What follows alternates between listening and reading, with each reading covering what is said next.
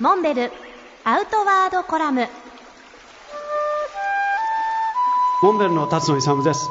今回はサンポーニャとケーナの演奏奏者関高政さんにお越しいただきました。よろしくお願いします。よろしくお願いします。関さんはサンポーニャ、はい。ケーナということで南米のフォルクローレの楽器だと思うんですけど、こういう楽器と出会われたのはいつ頃から？13歳の時なんですけれど、えー、13歳、はい、最初僕ギターから楽器始めたんですけれど、学校にギター持ってったらクラスに僕より上手いのが23人いてこれはもうダメだと思ってなんか他に自分に合った楽器がないかなと思って家にあったレコードを1枚ずつ聴いてたんですね。そしたら1枚このサンポーニャとケーナフォルクローレのレコードがあってこれはいい音だと思って始めちゃいましたねウニャラモスとか。ウニャラモスも持ってましたね。あそうですか。はい、後に買うことになりますね。詳しいですね達いやいや、まあ、さすが。僕も一応ね笛の奏者ですから、はい、もう同じ笛仲間ですからい、ね。やいやフォルクローレの世界ってなんかね日本人の感性にすごく共鳴するところがあるんですよね。スッと入ってくるのはやっぱりね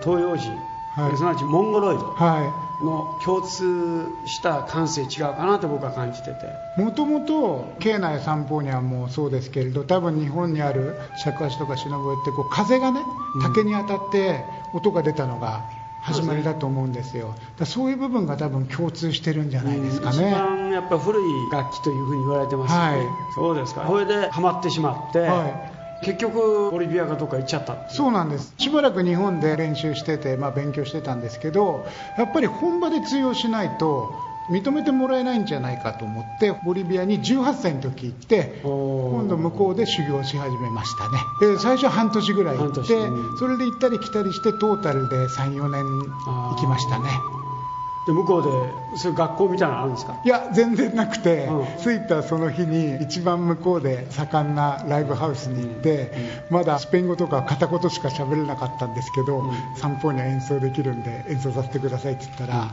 やらせてくれて。あ本当に。らもういきなり向こう行ってライブするようになりましたね。あそうですか。いやほいじゃあボリビアでその世界にはまっていった。はい。でその辺のところはまた来週お話しいただきたい喜んで。ね今回はサンポーニャとケーナの演奏者関高政さんにお越しいただきました。どうもありがとうございました。ありがとうございました。